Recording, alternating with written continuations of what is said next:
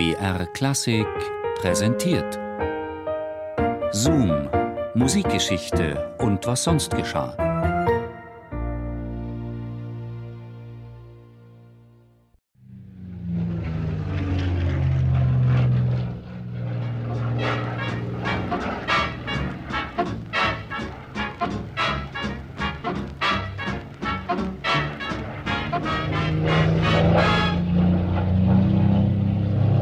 Der 8. Mai 1945, Tag der bedingungslosen Kapitulation des Großdeutschen Reiches. Der amerikanische Präsident Harry S. Truman erklärt im Rundfunk den Krieg in Europa für beendet. This is a solemn but a glorious hour. General Eisenhower informs me that the forces of Germany have surrendered to the United Nations. The flags of freedom fly all over Europe. Auch Österreich wird von den Alliierten besetzt. Besonderes Augenmerk richten sie auf das Gebirge, in dem Widerstandsnester vermutet werden. In die Alpen sind jedoch nicht nur versprengte Soldaten und Parteigrößen der Nazis geflohen, auch zahlreiche Familien sind hier auf der Flucht vor den Bombardements, darunter der Komponist Anton Webern mit seiner Frau, seinen zwei verheirateten Töchtern und deren Familien.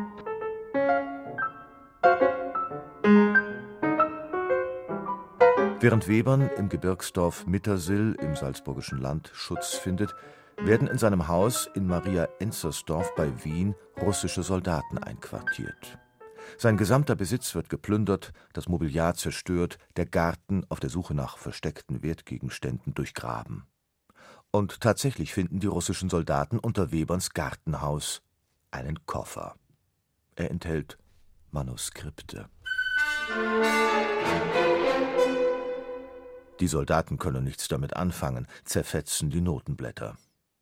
Immerhin, einer schneidet sich aus dem ledernen Einband einer Partitur von Alban Bergs Wozzeck eine Einlegesohle heraus. So etwas war knapp. Zur gleichen Zeit haben amerikanische Soldaten Weberns Zufluchtsort Mittersill besetzt. Alle Personen in dieser Stadt werden unverzüglich und vorbehaltslos alle Anordnungen und Befehle der alliierten Militärregierung befolgen. Anton Webern sitzt über einem unvollendeten Werk. Die Zwölftonreihe, auf der es basiert, ist in sich symmetrisch. Es ist eine Musik, deren irrwitzig komplizierte Konstruktion sich nur einer Analyse erschließt, deren Klang aber leicht ist und transparent und stets am Rand des Schweigens verharrt.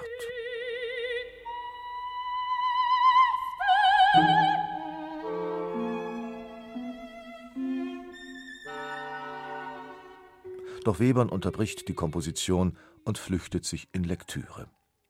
In sein Notizbuch schreibt er den Rilke-Vers: Wer spricht von Siegen? Überstehen ist alles.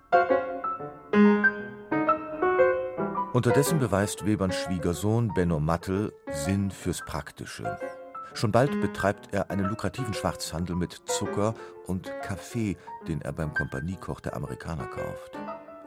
Am 15. September 1945 werden die Weberns von ihrem Schwiegersohn zu einem reichhaltigen Essen eingeladen.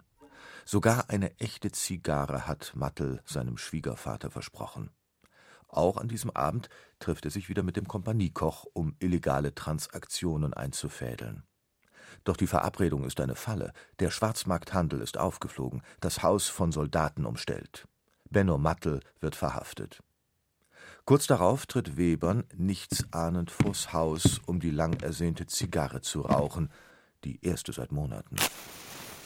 Dabei stößt er im dunklen Hausflur auf den amerikanischen Kompaniekoch. Der gerät, unerklärlicherweise, in Panik, greift zur Pistole und feuert drei Schüsse auf den völlig wehrlosen Komponisten. Webern taumelt ins Zimmer zurück und stirbt, umgeben von seiner fassungslos entsetzten Familie.